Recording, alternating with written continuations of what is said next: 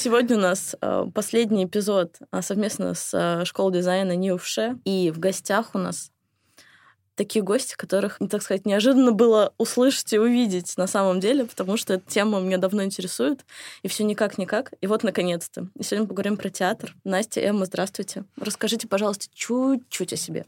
Здравствуйте. Здравствуйте, добрый вечер. вечер. Очень приятно здесь быть. Забавное очень место. Э, медиа-центр Вышки. Э, меня зовут Анастасия Нефедова. Я художник театра и кино. Работаю как сценограф, как художник по костюмам. Главный художник электротеатра Станиславский. Э, Вышки я куратор, руководитель кафедры ивент-дизайн театра и перформанс. Также с некоторого времени я себя как-то обозначаю как креативный продюсер, потому что многие проекты, которые мы делаем со студентами, выходят в жизнь, и я постепенно понимаю, что мне это страшно нравится. Эмма?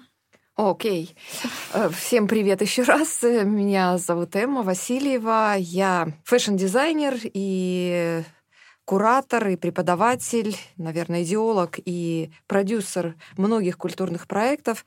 И в большей степени вся моя деятельность связана с образованием. И много чего за это время произошло как в образовании, так и во мне. И э, мое начало было в городе Омске, в школе дизайна Омской.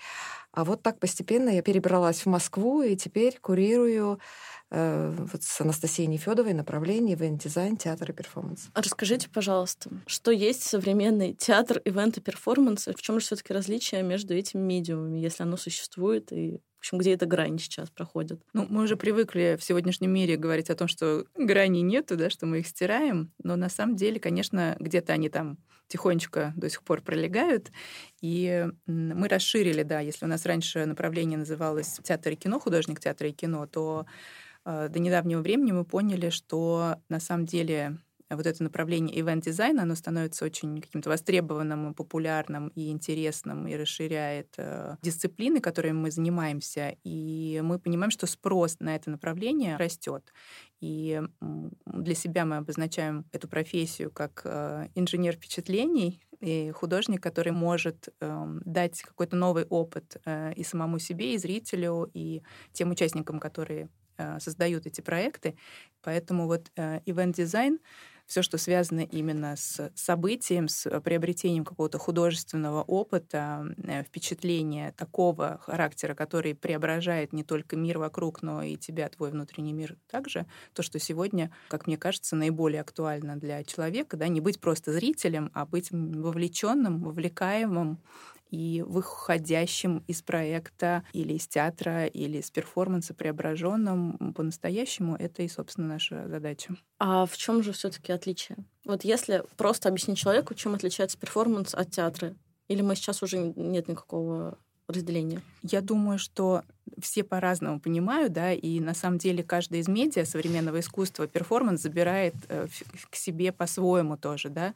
Но по большому счету, мне кажется, перформанс это реальный опыт, который ты проживаешь здесь и сейчас, да, если в театре это все-таки постановочный проект, который готовится, у которого есть э, заранее спродуцированная довольно жесткая система всех входящих и выходящих, да, и ты ну, как бы работаешь на конкретный результат, то перформанс — это событие происходит здесь и сейчас. У него есть свои законы, у него есть свои вводные, безусловно, но результат э, не прогнозируем? Ну, как мне кажется, он может быть прогнозируем, но он оставляет большее поле для люфта, да, для люфта, для воображения, для неожиданного того, что может быть э, не быть тем результатом, который ты заранее спрогнозировал. А как же все иммерсивные постановки, вот это все необычно, современно новаторское, разве это не является созданием впечатления в моменте? Мне кажется, нет, там все равно жесткая есть система режиссуры, да, которая тебя куда-то ведет. В перформансе, конечно, там тоже может присутствовать, естественно, режиссер, да, но это все-таки э, большее поле для вот этого того самого инсайта, который может с тобой э, произойти, и последствия его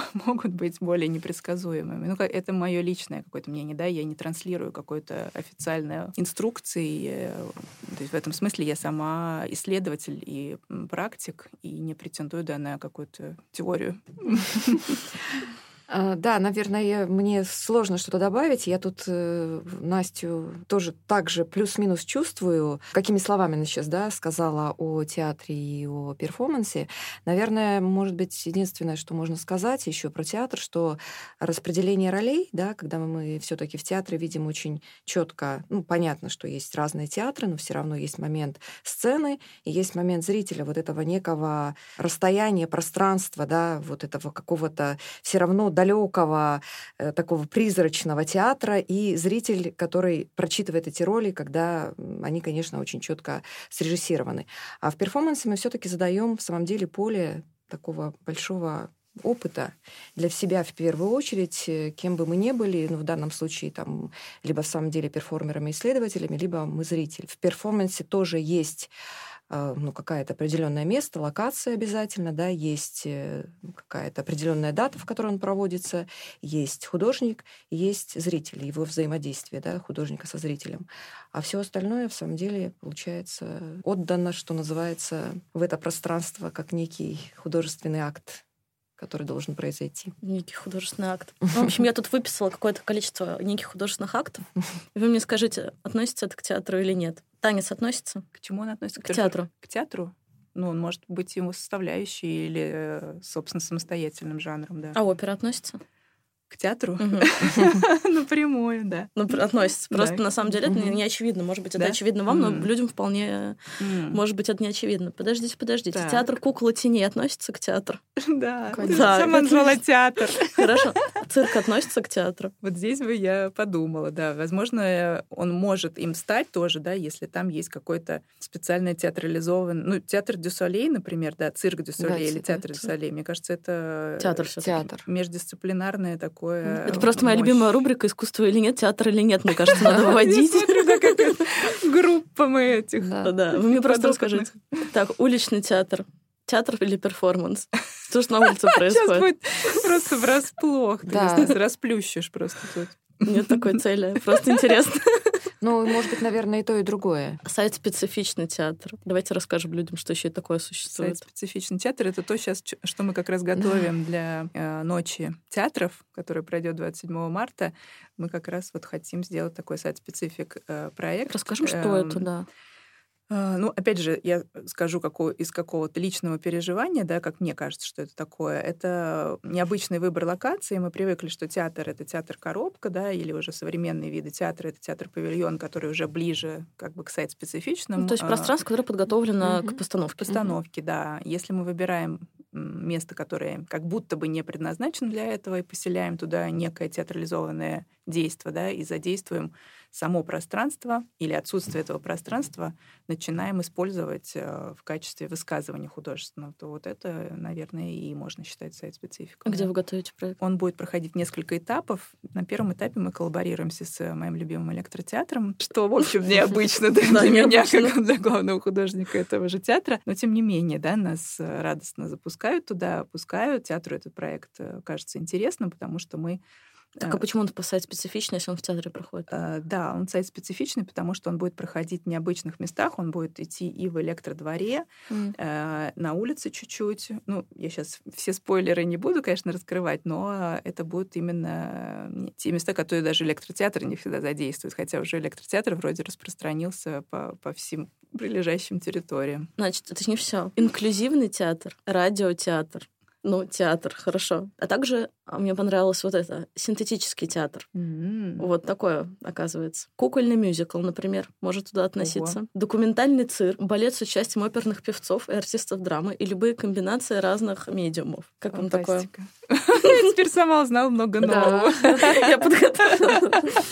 Ну, я, на самом деле, цель-то всего, что театр — это не просто то, к чему привыкли. Есть там драматический, постдраматический театр, но есть уже миллиард э, вариаций, правильно?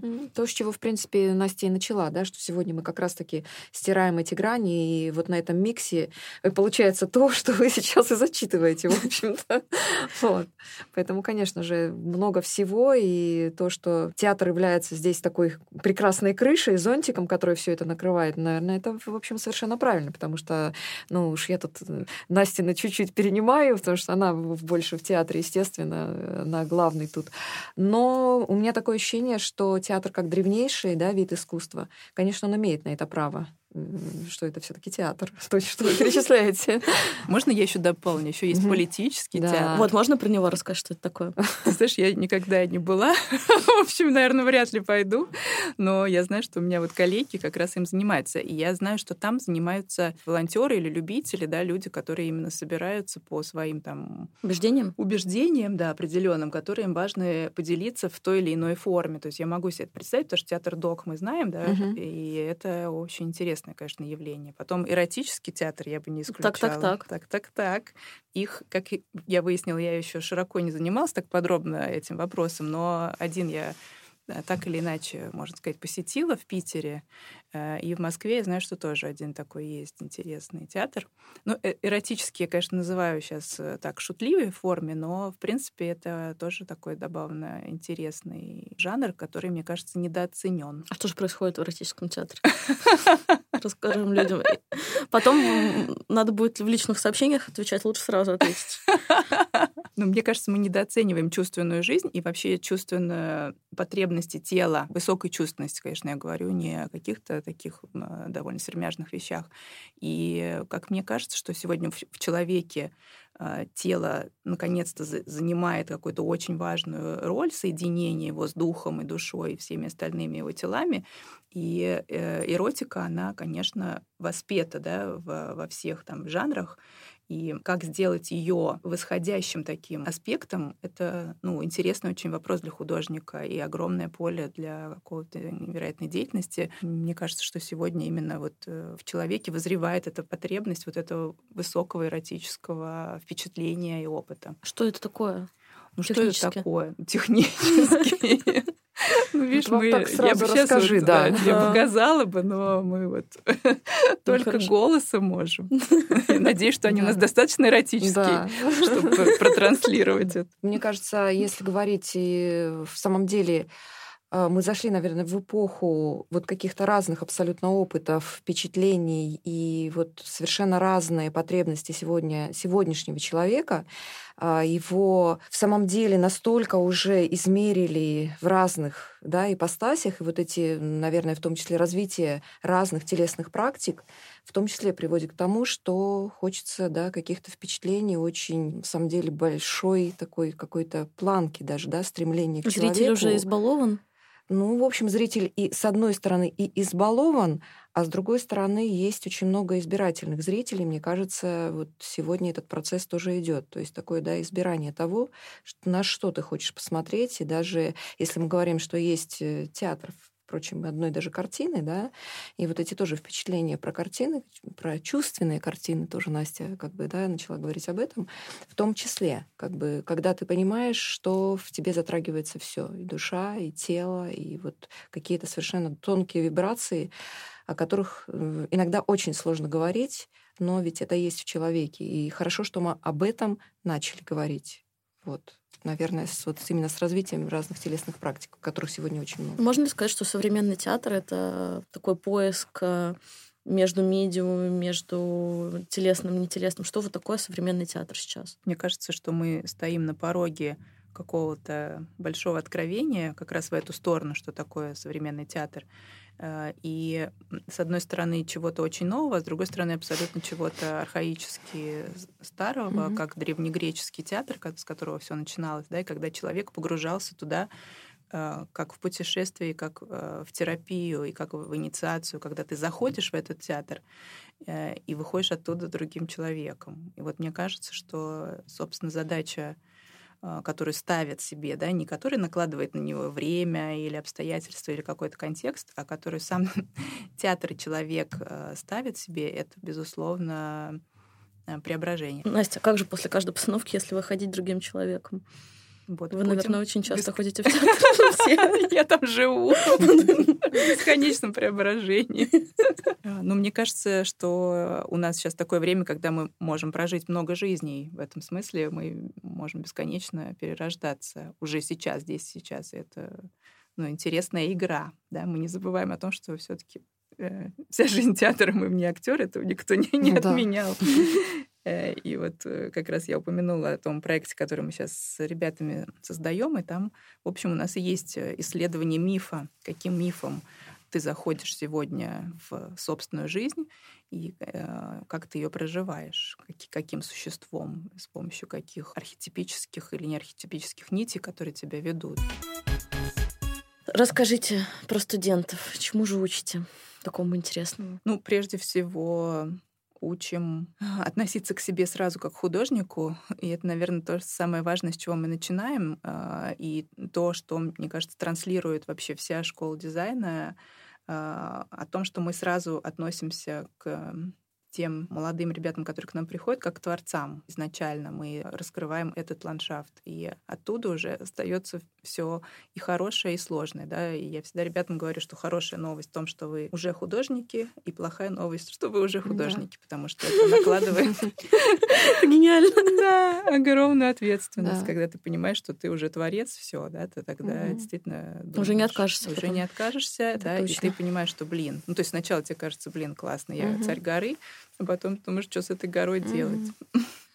Да, я просто добавлю, наверное, что тоже всегда со студентами, когда работаешь, ты говоришь о том, что очень ответственная миссия быть творцом, потому что это след, который ты оставляешь, ну, в первую очередь, наверное, в культуре, и, ну, как бы это пафосно не звучало, даже этот след очень маленький, ну, как бы нужно очень ответственно к этому относиться, потому что легче быть тем, кто, в общем, не умеет, может быть, э, там, рисовать, э, что-то писать, э, не, не так э, слышит музыку и может как-то себе позволить, да, какие-то высказывания более, ну, так очень быстро их сказать, и, в общем-то, они тоже застревают где-то, да, вот в этом потом информационном поле, шуме и так далее, вот в создании этого всего. А когда ты все таки себя, и правильно тут Настя говорит о том, что в школе дизайна, в принципе, в самом деле сразу же относится к студентам как к творцам, то тогда эта миссия, она вот такая очень-очень для тебя ответственная. Ты понимаешь, эти шаги должны быть какие-то, ну не то чтобы правильные, они должны быть какие-то очень высказанные, очень внятные с точки зрения того, что это же след, он должен быть красивым, каким-то очень таким гармоничным, очень цельным. Ну, как мы, да, начинаем создавать, начинаем проектировать вот какие-то любые события.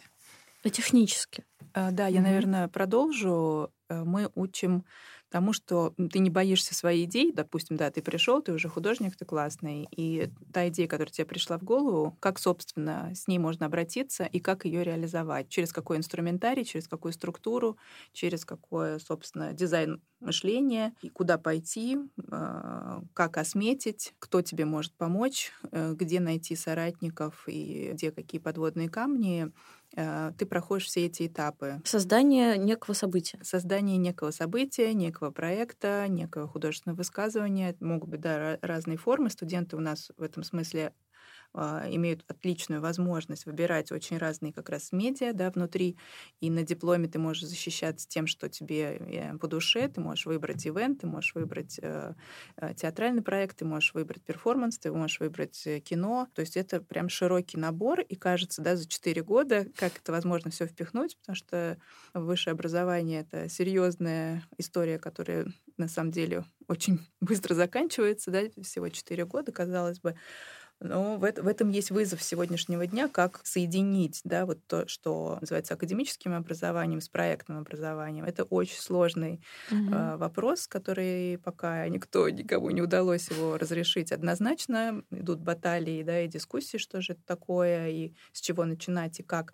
Но надо отдавать себе отчет, что скорость сегодняшнего вообще времени настолько увеличивается, что, ну, по идее, студент настолько погружен в информационный поток, действительно, как это не банально бы не звучало, да, что ему только успея а, отбиться вообще от него.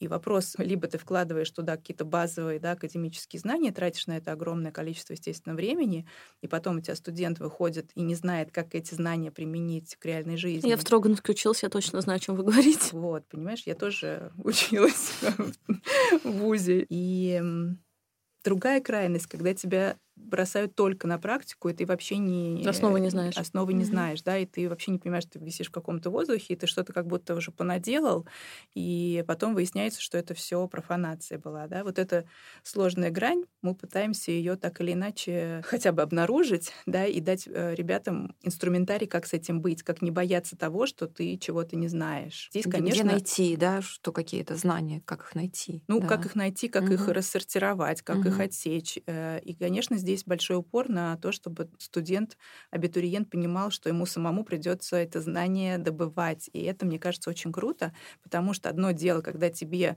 классные какие-то знания прекрасные вкладывают просто в голову, как в пустой сосуд, да, и а, ты их не присваиваешь, они чужие. А здесь ты эти знания добудешь сам. И тогда это добытое, оно уже будет по-другому совершенно, потому что это ты заработал, блин, эти знания. И ты уже от них не откажешься, ты уже будешь понимать, эгегей. Придется думать своей головой. Угу. Самое неприятное. Угу. Но зато оно рождает, да, самый классный кайф, когда ты потом себя сам можешь похвалить, сам самой можешь гордиться и понимать, что да, я специалист, и я отвечаю за это.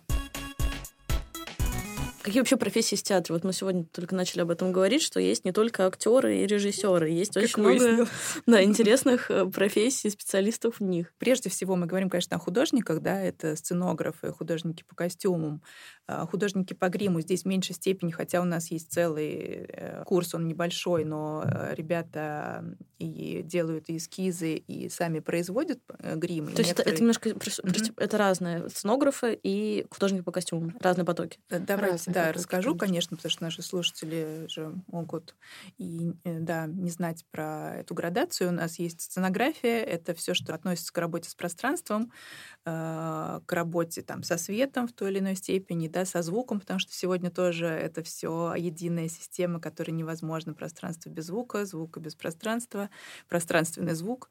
Э, работа с э, видеоконтентом, э, видео, то, что называется видеоартом и с видеопроекцией, работа, собственно, с большими декорационными элементами, с бутафорией, реквизитом, с тем, что обеспечивает материальное существование проекта. Да, есть сегодня спектакли, которые существуют вообще без присутствия человека, Например, я не знаю, я была вот на Рур-Тринале, присутствовала по потрясающем совершенно перформансе «Весна священная» Ромео Костелучи, где нет людей. Там сыпется с неба костная пыль 40 минут, и ты переживаешь такой инсайт, такой катарсис. Я, После... до сих пор, я до сих пор не могу отойти от Костелучи, который был в электротеатре. Вот, вот это вот, песнопение вот. после аммиака было круто. Да, да, да, да. После этого мне казалось, что я вообще в драматический, в обычный театр зайти уже не смогу, потому что я получила такой запал и такой объем пространственного катарсиса, что после этого, да, возникает много уже другого рода вообще вопросов и запросов, главное, других. Художник по костюмам, да, который работает э, с, с костюмами и в кино, и в театре, и в балете, и в опере. Это все очень разные, совершенно специфика очень разная. И вот мы как раз, когда готовились к подкасту, говорили о том, что, в принципе, художник, э, модельер, дизайнер, скорее всего, ему будет тяжело очень справиться с именно с театральной постановкой. Если говорить о специфике именно костюма, конечно, она очень разная, потому что если уж мы говорим про моду, Естественно, что, опять же, грани сегодня нет, все это, да, очень плавно перетекает, и мы видим вот очень много... Гвасалия делал для Рената да, Литвинова. конечно, да. очень много как бы дизайнеров э, fashion, которые тоже работают, естественно, в театре, и мы видим этих великих звезд, которые перетекают из одной да, в другую. Но все равно есть специфика моды, и как бы то ни было, все-таки мода это оболочка, это одежда, это очень как бы точные пропорции фигуры человека, где э, ну, ты понимаешь, что в этом человек двигается как в повседневной да, жизни. И естественно, что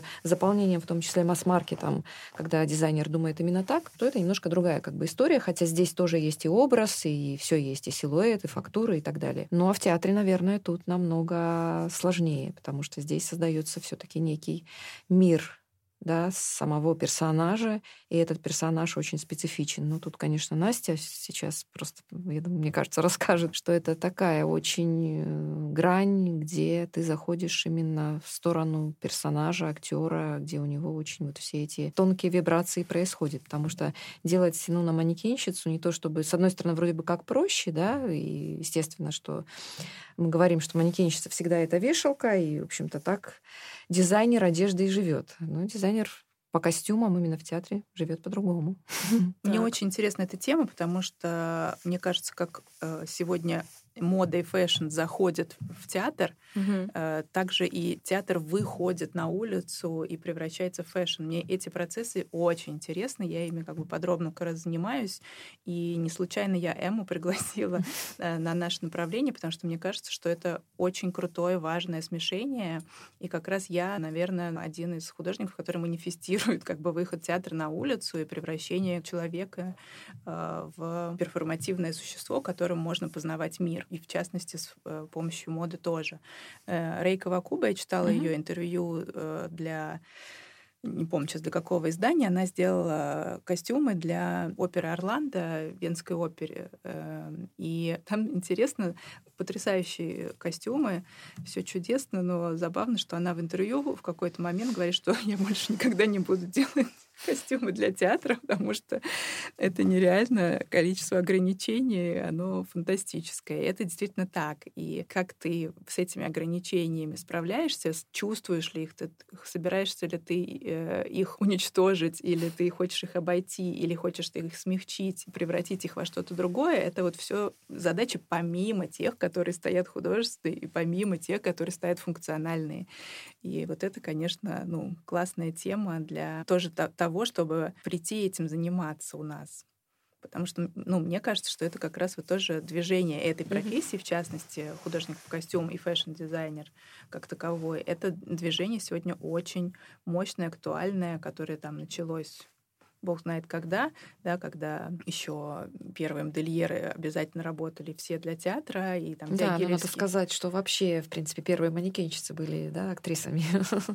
Тоже, тоже это было. Для Дягилевского, да, всех сезонов делали и художники, которые переходили и в моду тоже. А в чем же отличие этого театрального костюма от обычного? Вот просто какие-то примеры, может быть, вы можете привести. О чем речь? Я могу из своих спектаклей привести пример. Вот сейчас у нас была э, опера-инсталляция «Книга висячих садов», э, которую мы делали в коллекторе, где как раз Ромео Костелучи тоже делал свой проект, режиссер Борис Юхананов. Э, и это была оперная инсталляция по произведению вот, «Песни висячих садов» Шенберга, где я соединяла у меня были, собственно, три персонажа, три образа, и я как раз исследовала вот это соединение, скажем так, уличной одежды, э, фэшн-подхода и превращала это в такой вот театрализованный а, променад и поиск персонажей, которые а, могут становиться какими-то пограничными существами. Ну, например, я могу себе представить, что я в таком виде как бы выйду на улицу, мне как бы будет хорошо, потому что я, в принципе, исследую вот это перформативное существование в жизни, оно мне э, близко. Многие зрители ко мне подходили и говорили, я тоже так хочу быть одетым, а где это можно вообще там купить, и как это сделать, э, придумать для меня тоже такой костюм. То есть, в принципе, в человеке игровая природа природа заключена, безусловно. И когда его театр вдохновляет на такие вещи, это и есть, собственно, да, что э, там, не знаю, мой проект состоялся. Ну, даже, ну чем все-таки mm-hmm. театральный костюм отличается от обычного? Ты имеешь в виду функционально? Mm-hmm функционально в нем может быть там сложно долго жить, потому что в нем будут использовать такие материалы, в которых ты просто там не можешь долго дышать, не знаю, там не можешь долго сидеть или не можешь долго стоять, или вообще можешь только висеть. У тебя будет на голове одеты, не знаю, какие-нибудь э, пенополистироловые там трубки. Корсет у тебя будет полностью из китового уса, там из костей каких-нибудь пластиковых, а иногда из железных. То есть у тебя может быть что-то применимо в материалах такое, да, чего, в общем, нам сложно представить. Хотя да. в XIX веке, да, они ходили все в корсетах да. и прекрасно там себя чувствовали, но потом решили ну, прекрасно раздеться. спорно. Ну, эргономику никто не отменял. Мы говорим о том, что есть материаловедение в дизайн, да, в дизайне костюма, где мы очень точно понимаем, что есть первый слой, второй слой, и он должен быть очень приятен к телу, да. Театральный костюм иногда требует жертвенности, наверное, даже. Во-первых, жертвенность. А почему нельзя верно. сделать слой приятный к телу? А, во-вторых, это еще же заключено в этом работа с образом. С образом, да. Это всегда работа с образом. Она может угу. работать на конфликте, она может работать на неприятии, угу. она может работать на боли, на страдании. Это уже зависит вот как раз в перформативном костюме. Это тоже может быть заключено, что костюм на тебя действует так, угу. что ты вынужден что-то делать. Есть ли режиссеры, которые бьют актеров, да, есть режиссеры, которые там, не знаю, пряниками их кормят. У них есть свои технологии работы, да, для того, чтобы они какую-то эмоцию или какое-то действие из тебя выжили. Костюм часто может тоже работать так, а может быть совершенно приятен. Да? Я с удовольствием сделаю какой-то слой приятный, когда я понимаю, что мне нужно ну, как бы для актера обеспечить э, комфортное существование. Да? Какому-то актеру будет, наоборот, э, захочется делать максимально, чтобы ему там, не знаю, что-нибудь кололо все время да, он тебя, наоборот, попросит. Mm-hmm. Кто-то захочет, э, или я предложу изменить пропорции, да, мы, мы начали с того, что есть танцтеатр, и э, сейчас э, современный танец настолько открыл новые возможности для человеческого тела, да, и многие перформеры и танцхудожники готовы работать с изменением э, и пропорций, да, и с изменением каких-то анатомических особенностей. У меня есть спектакль, в котором у меня девчонки в пластиковом гипсе э, делают танец, и задача режиссера и хореографа для меня была, чтобы я связала определенные части тела вместе парно, да, то есть у меня там есть девчонки, у которых, не знаю, бедро одной девочки пришито к спине другой девочки. И, и в этом и есть поиск вот этой хореографии, mm-hmm. потому что это пьеса «Психоз» э, Сары Кейн, которая покончила с собой. И э, это все обусловлено тем, чем мы заняты так же, как и в жизни, да, я могу а, надеть корсет, потому что я буду понимать, что я в нем, там, например, собираюсь делать то-то и то-то, да, например, ну, для меня корсет — это невероятная защита, я могу там вообще расслабиться полностью, потому что он тебя полностью держит, тебе вообще не нужно думать о том, чтобы напрягать какие-то мышцы. Ну, а через два часа мне станет плохо, дурно, и я захочу его снять.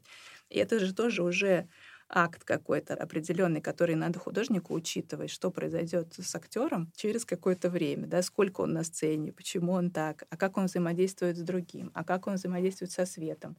А в жизни у тебя есть другие ну, совершенно задачи, условия, конечно. Э, и в моде, соответственно, угу. тоже.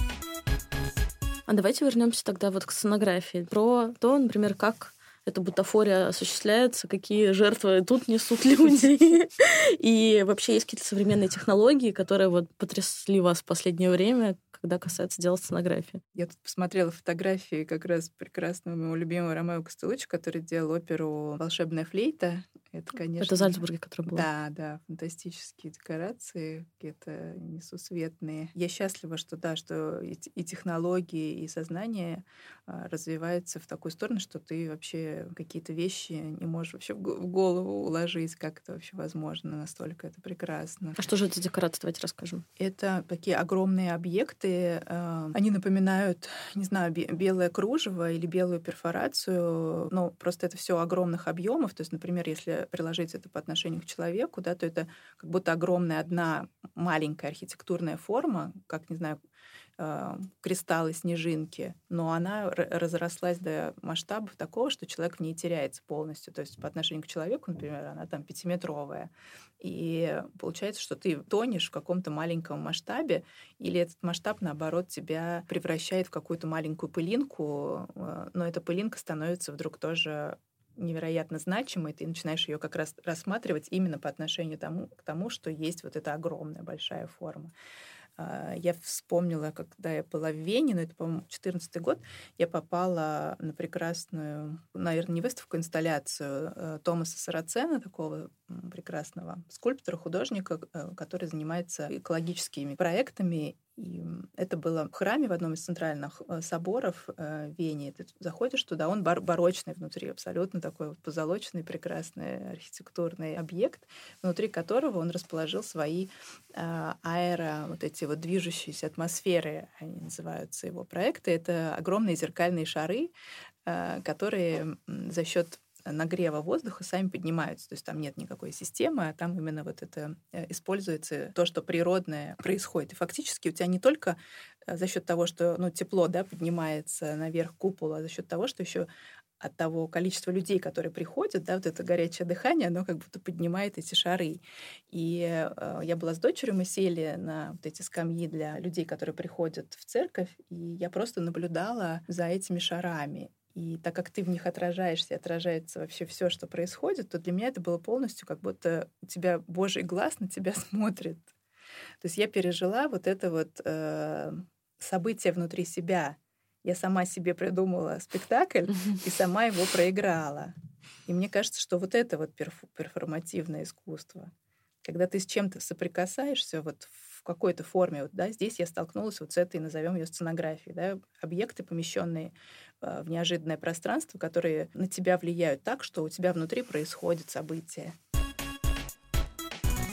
Я была в командировке в Питере на экскурсии Андрея Могучего по БДТ. И там а, нам, собственно, показывали мастерские, и мне кажется, что многие не знают, э, но я была абсолютно поражена увидеть своими глазами. Это огромное пространство столярных мастерских, мастерских по костюму, холодильников с костюмами. Это огромная художественная мастерская, где работают художники. Их много, это очень много места. Это поражает своим масштабом. И вообще, у меня было, честно говоря, откровением, что при театрах существуют такие огромные пространства.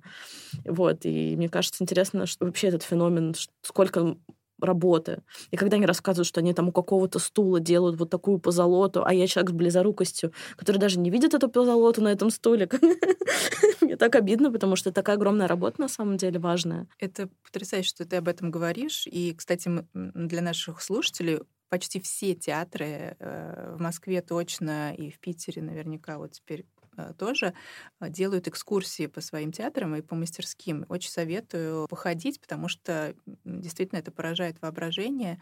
А то, что ты обозначила, это, наверное, были мастерские живописно-декорационные, да. потому что они обычно находятся ну, в больших прям вот таких театрах на верхних этажах, мансардах, чтобы было много света, и там устанавливаются еще галереи с под потолком, на которых ты поднимаешься и можешь смотреть на живописные вот эти задники огромные. Да, сверху, так и есть. Да, чтобы увидеть масштаб. Класс классно, что такое еще до сих пор осталось, что еще есть мастера, которые этим занимаются, которые этим одержимы. Это фантастически, и дай бог нам всех беречь этим, этих мастеров. И то, что они с такой скрупулезностью, любовью да, подходят к своей работе, меня это вот тоже в очередной раз поразило в Екатеринбургском театре оперы и балета, в котором я делала балет э, конек горбунок и там очень много у меня было ручной вот такой работы, о которой ты как раз упоминаешь. И как же было приятно, когда э, взрослые уже мастера, люди тебя потом благодарят и говорят, приезжайте к нам еще, придумайте что-нибудь такое же или более сложное, чем мы делали. Потому что какие-то вещи могут быть да, зрителю э, не видны, э, но на самом деле в них столько всего заложено, и как это, может быть, не смешно или забавно звучит, эта энергия, которая там закладывается, она работает.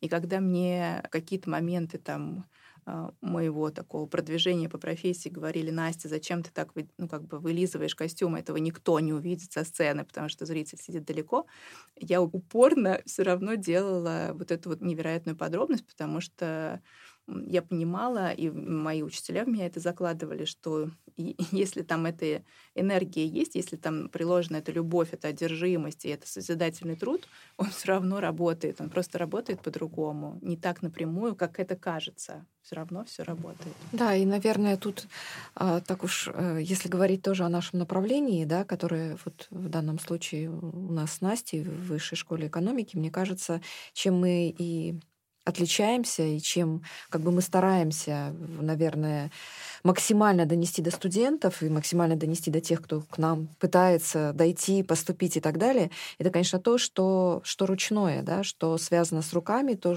как много они делают и как много они вкладывают в самом деле и свою душу, и какой-то свой вкус, и эстетику, естественно, что и свою, и кураторов, потому что в данном случае кураторы их достаточно активно учат, и здесь есть, конечно, какой-то определенный диктат, не без этого, потому что мы стараемся, чтобы у нас кураторы были максимально, да, максимальной какой-то планки, и то, что у ребят вырабатывается в процессе учебы, учебы определенный вкус, и вот это как бы совершенно какая-то ручная история, которую правда, может быть, э, иногда кажется, зачем, да, при вот сегодняшних технологиях, которые есть, что можно все, в принципе, сделать через компьютер.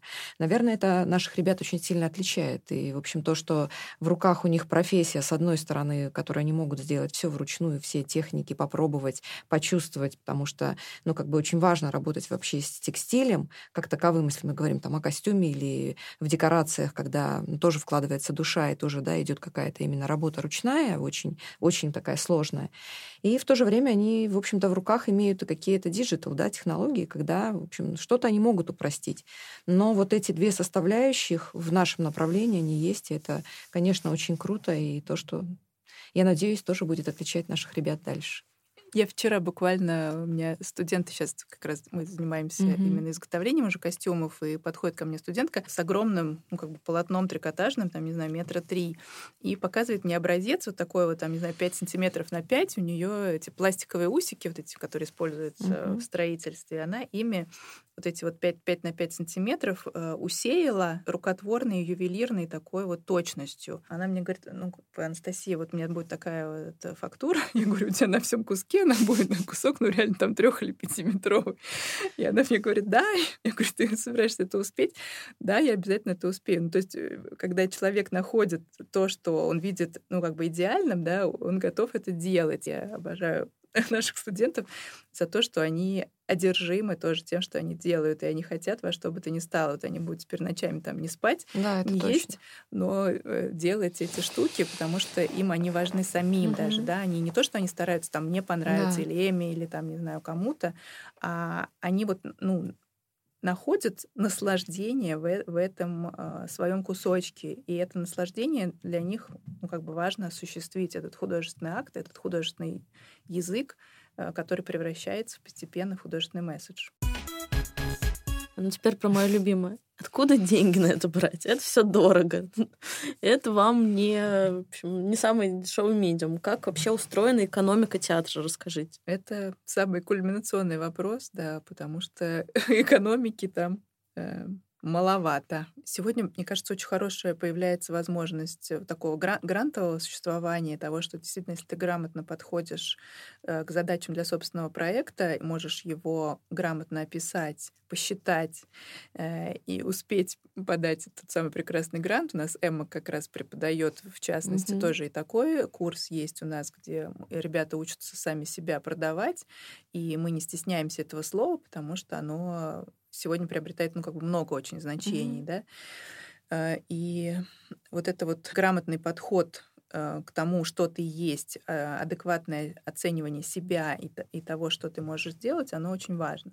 И, например, я студентам говорю о том, что да, можно сказать, что я трачу деньги на этот проект, а можно сказать, я вкладываю в себя. И здесь вот, ну, тоже важно это отдавать в этом отчет. Я знаю многих студентов, которые зарабатывают на как бы на других проектах, где они там, не знаю, работают исполнителями разного рода, и потом вкладывают эти деньги в собственные проекты. И это вызывает невероятное восхищение потому что ты тогда действительно потом уже не боишься ничего, когда ты понимаешь, что э, ты действительно можешь заработать, и тебе не жалко, ты можешь потратить это, да, прекрасно, там, пойти в ресторан, в магазин, там, куда угодно, и вдруг я понимаю, что студенты вкладывают это в собственные творческие проекты. Это очень круто. И вот это вот тогда ты как, как педагог, там, да, как куратор гордишься такой историей. Я тоже с какого-то момента, ну, начала понимать, что когда я стала свои придумывать проекты, то я именно не трачу на них деньги, я именно вкладываю туда. И вот э, история с грантами, она, конечно, очень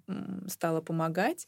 И у нас уже есть э, несколько проектов, в частности, вот когда Эмма пришла на наше направление, она как бы задала такой тон быстрого реагирования на те или иные возможности и не бояться э, туда пойти, не бояться подумать о том, что твой проект достоин самого лучшего, он достоин э, быть денежным, и он достоин того, чтобы искать людей, которым тоже это интересно, взаимодействовать э, в этом плане. Где же эти гранты искать?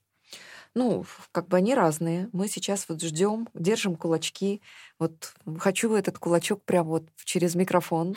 Мы держим кулачки сейчас за четвертый курс. Мы подали тоже заявочку на именно президентский грант культурных инициатив. Э, вот как раз-таки выставку четвертого курса, дипломный ивент, который хотим очень сделать, чтобы нам помогли именно с грантом.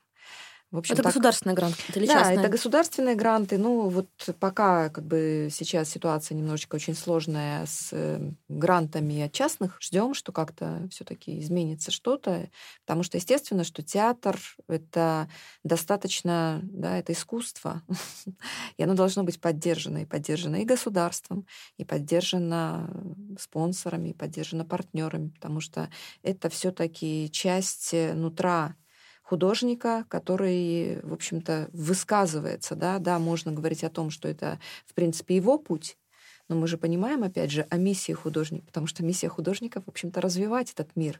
И если ему не будут помогать развивать этот мир, ну, я тогда не знаю, куда зайдет этот мир. Мы вообще не знаем, куда да, зайдем этот мир. Да. Поэтому здесь есть как бы момент того, что в самом деле, про, когда мы говорим про экономику в театре, это достаточно очень наверное, сложный вопрос сказать, что ну, театр, наверное, себя не окупает. Все-таки театр должен Ну, поддерживать. Мы да? понимаем, что на билетах театр не зарабатывает. Да, конечно. И второй момент, наверное, вот то, что с чего мы начали, начала, начала Настя, мы все-таки чуть-чуть расширили да, наше направление. Мы говорим сейчас про ивент-дизайн, где мы можем говорить именно о проектировании события. И сегодня события очень разные. Есть события и личные, и корпоративные, и очень маленькие, и очень большие, где есть, в общем-то, и экономика. Конечно, безусловно. Вот я как раз Мгм. очень поддерживаю Эму здесь, да. Если раньше было неприлично говорить, да, о коммерческой составляющей там, художественного какого-то высказывания, то сейчас коммерция пришла на территорию, где она хочет высоких художественных высказываний. У нас был прекрасный э, проект для бренда Cartier, фантастический перформанс, который был осуществлен на территории этнографического музея в Санкт-Петербурге как раз, где было соединено очень много жанров, звезд, разного рода медиа, и заказчик хотел ну, высочайшего уровня э, театра, ба- балетного перформанса, что, собственно, было осуществлено. То есть сегодня как раз и бизнес, и театр идут навстречу друг другу, и потребности очень уже э, высокого свойства. Ну, я правильно понимаю, что когда э, подается на грант, закладывается некий гонорар для художников? Или художники на этом зарабатывают? Ну, По-разному, конечно. По-разному. Может быть. ну, там прям заработать, я думаю, что вряд, Вряд ли. ли. Но осуществить Но как минимум. осуществить конечно. свой собственный проект А есть на что? не можешь. Ну что же человек, который хочет заниматься театром? Что же человек, который... Ну, во-первых, никто не отменял все-таки. У нас э, есть театры, и в театрах есть э, ставки, простите меня, да, которые художники, постановщики никто не отменял. И, в Мгм. общем-то, ребята работают. И в любом событии, в любом э, ивенте тоже есть зарплаты для, в общем-то, наших героев. Поэтому тут как бы сказать о том, что ребята у нас не зарабатывают, э, зарабатывают, конечно, потому что как раз-таки мы говорим о том, что они могут сделать своими руками все что угодно. И есть разного рода проекты, где мы сейчас зашли на территорию, и Настя проговорила о том, что есть творческие проекты, да, в которых они высказывают целиком и полностью только, может быть, какие-то именно свои идеи, мысли, концепты и так далее. Ну а есть проекты, которые, да, коммерческие, да, мы делаем их хорошо, мы их делаем за деньги, естественно, что за гонорары. Класс. Хорошо, что вы это сказали, на самом деле. Но сегодня еще большой очень сегмент э, разного рода образовательных платформ, да, которые хотят проводить там мастер-классы, хотят какие-то проводить свои мини-проекты. И этого ну, достаточное прям количество на разного рода, там, не знаю, санатории какие-то, дом отдыха, отели. Да, и опять же, событийный туризм, извините, тоже, да, мы забыли сейчас, который тоже является нашим таким сегодня, внутренний наш туризм. Есть там, где разбежаться, есть как, как сегодня делать события. Вот буквально у нас 5 марта закрывается выставка, такой тизер надеемся, будущего фестиваля «Нереальная Тула», которая вот э, Настя начала придумывать, я тоже влилась уже в э, команду. И мы 5 марта хотим сделать вот такой большой диалог-разговор с Тульской областью, с э, агентством по развитию туризма. Мгм. Именно, да, как мы идем дальше в этой перспективе, да. А так вот открывали большую выставку, где как раз-таки показали, какое может быть событие и в какую сторону мы можем здесь уходить. Художник не будет голодным. Это хорошо. Да. Расскажите, вот, допустим, я не знаю, часто ли вы такое слышите, но я не понимаю театра, не понимаю, как выбрать постановку. В общем, вот это непонимание этого медиума, это ну, тяжело, это все равно не всем доступно. Всем понятно, почему нужно пойти там, посмотреть какую-то классику, но современные постановки это сложнее. Наверняка, как современным искусством обычно во всем тяжело до сих пор. Как ходить в театр, расскажите, чтобы его полюбить? С открытым сердцем, не ожидая в нем подвоха, да, потому что когда ты я не знаю, заходишь на сайт электротеатра, как будто многие там пугаются, что, блин, это ничего не понятно, лучше-ка я пойду куда-нибудь другое место, где мне будет что-то понятно. Понятно, непонятно, оно всегда связано с головой, с интеллектом. Да? Сегодня современный ну, театр, мне кажется, устроен так, что он не обязательно относит тебя и требует от тебя интеллектуального подключения, даже в меньшей степени, мне кажется, это. У меня есть много друзей, которые не имеют никакого отношения к, к искусству вообще. Я их часто с удовольствием там, зову на какие-то свои постановки. И мне потом очень интересно ну, слушать отзывы. И недавно моя подруга, она вообще спортивный тренер, вошла на Пиноккио в электротеатр, который считается ну, довольно сложным вообще для восприятия проектом мистериальной формы, который идет еще там два дня. Без перерыва? Без перерыва, да. Ты там ночуешь, приносишь свою зубную щетку и поселяешься в гардеробе. Э, каково же было мое удивление, когда она пришла вообще просто с огромными глазами, говорит, Настя, это вообще событие, я буду теперь не спать, не есть, буду теперь это переваривать. А что вот это означало, а что вот это означало? У нее не было страха, что она не поняла что-то. У нее было счастье, что она это не поняла. И когда она пришла как раз вот на оперу этих висячих садов, она говорит, так, а почему у этого чувака хвост? Э, я говорю, ну вот иди подумай, почему у него хвост, потом мне расскажешь. И она через несколько дней ко мне пришла и начала рассказывать мне историю э, про этот хвост, как она ее поняла, как она ее придумала. Вот, вот это идеальная, в принципе, заход в театр, когда не художник, там, да, не режиссер, не актеры тебе разжевывают, что это такое, от чего мы привыкли, да, что это вот театр такой назидательный, э, в котором тебе объясняют, как жить, что делать, что видеть, как видеть, как чувствовать, что думать и ты думаешь такой, блин, я дурак, или mm-hmm. там, блин, я такой умный, классный. А сегодняшний театр вот такой, что ты, это твой театр, это ты идешь и придумываешь, что это такое, ты ему назначаешь э, смысл. И вот это, по-моему, ну, основная классная штука, которую сегодняшний театр предоставляет. Как мне кажется, классические тексты и театры, которые работают с классикой и делают, ну, скажем так, более традиционный театр, все равно они работают сегодня с новыми смыслами. Это может быть выражено совершенно по-разному, но тем не менее вот это вот современный открытый взгляд на классические произведения, будь то Островский, там, не знаю, Шекспир, он открывает какие-то новые возможности такого более честного, не адаптированного, а прямого взгляда вот на эти тексты, такими, чтобы они могли отозваться в твоем как бы сердце, в твоем существе. Как же постановку выбрать, куда пойти? Сейчас сколько в Москве? 400 театров или сколько? Очень много. Вот это вопрос, да, куда пойти. Но мне кажется, что э, оно как-то тебя всегда само же находит. Вот как оно находит? По знакомым оно находит? Или что читать? Как это выбрать? Вот, вот сколько идет одновременно? 400 постановок. Такой, блин, я пойду в ресторан. Ну, сейчас, по-моему, большое количество каких-то каналов, не знаю, лекций, всего остального, где ты можешь как-то сориентироваться вообще, что, что для тебя важно, что для тебя интересно. Я даже не знаю, как. С театральными постановками в самом деле тут должен быть проводник либо хороший куратор, либо вот через какую-то институцию выйти на, эту, на эти разные истории современного театра. Мы сейчас находимся в условиях, так сказать, ограничений, и много чего нам недоступно. Насколько хорошая идея смотреть э, спектакли в интернете, по телевизору, или все-таки нужно находиться там? Это очень, конечно, специальное дело смотреть потому что я сама пробовала в пандемию смотреть спектакли таким образом, поняла, что мне прям это тяжело дается. Это все-таки очень, конечно, тебя отнимают что-то, э, через что ты проникаешь в театр. А, но студенты наши с удовольствием смотрят. Они столько всего угу. успевают посмотреть, и у них такие непосредственные интересные впечатления, и комментарии, и вообще анализ э, того, что они видят в интернете. Видимо, уже по-другому какие-то нейронные угу. связи устроены у ребят, что они э, нормально воспринимают эту границу. Мне эту границу экрана довольно сложно. А, но надо сказать, что еще очень зависит от того, как это снято. И если у театра есть или у постановки, у проекта есть возможность это круто снять, то вполне себе можно к этому подключаться. Но вот танцевальные, кстати, вещи я могу в интернете хорошо mm-hmm. смотреть, они, потому что обычно э, все-таки есть технологии, позволяющие их достаточно хорошо снять. Может быть, именно из-за того, что там не всегда столько работы с пространством, и поэтому можно сконцентрироваться на работе с телом.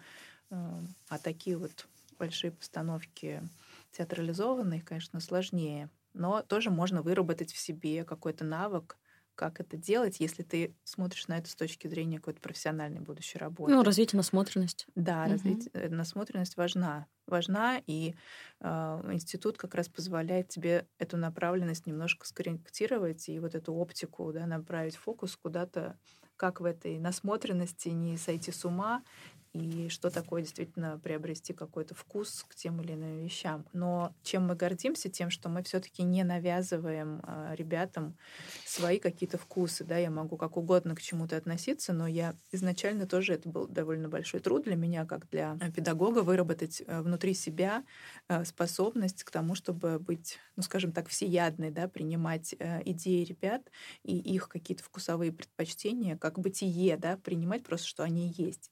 И мы всегда говорим о том, что вы приносите свои идеи, я ее принимаю безусловно. Я могу внутри себя как угодно к этому отнестись, если вы в ней уверены, да, и сначала должна понять, что вы в ней уверены точно.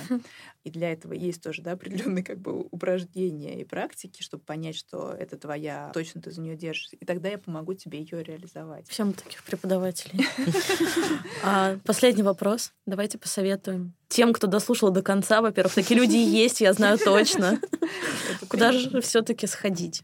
Что посмотреть, что почитать? Ну, я вот с удовольствием читаю и пролистываю телеграм-канал Сорока Барока. Он как-то очень остроумно подает э, информацию о новых проектах, и оттуда можно много чего почерпнуть.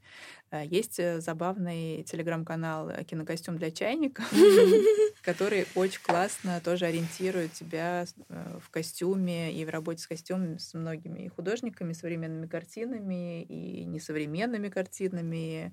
Общем, дает какой-то очень своеобразный ракурс, и я рада, что такие вещи появляются, потому что когда я начинала там свою карьеру, ну, многие вообще не понимали, что это за профессия, и вообще как в кино, как, ну, что там, ну, все оделись там в свое, а что там э, делал художник по костюму, непонятно. Очень большой респект к людям, которые это делают, потому что они популяризируют э, профессию. В издательстве «Теория моды», которую придумала и ведет наша прекрасная коллега Людмила Алябьева, можно обнаружить целую серию огромную прекрасных и отдельных книг, книг угу. э, и журнал, собственно, есть теория моды, угу. в котором информация о работе с одеждой и с человеческим телом в одежде подана ну, невероятно э, художественно и научно, и исследовательски, и увлекательно, а что я, когда первый раз открыла этот журнал, для меня было ну, вот, как бы откровением. Я побежала смотреть сериал э, «Убийство», потому что мне надо было срочно увидеть какой-то свитер, который описывался на 10 страницах.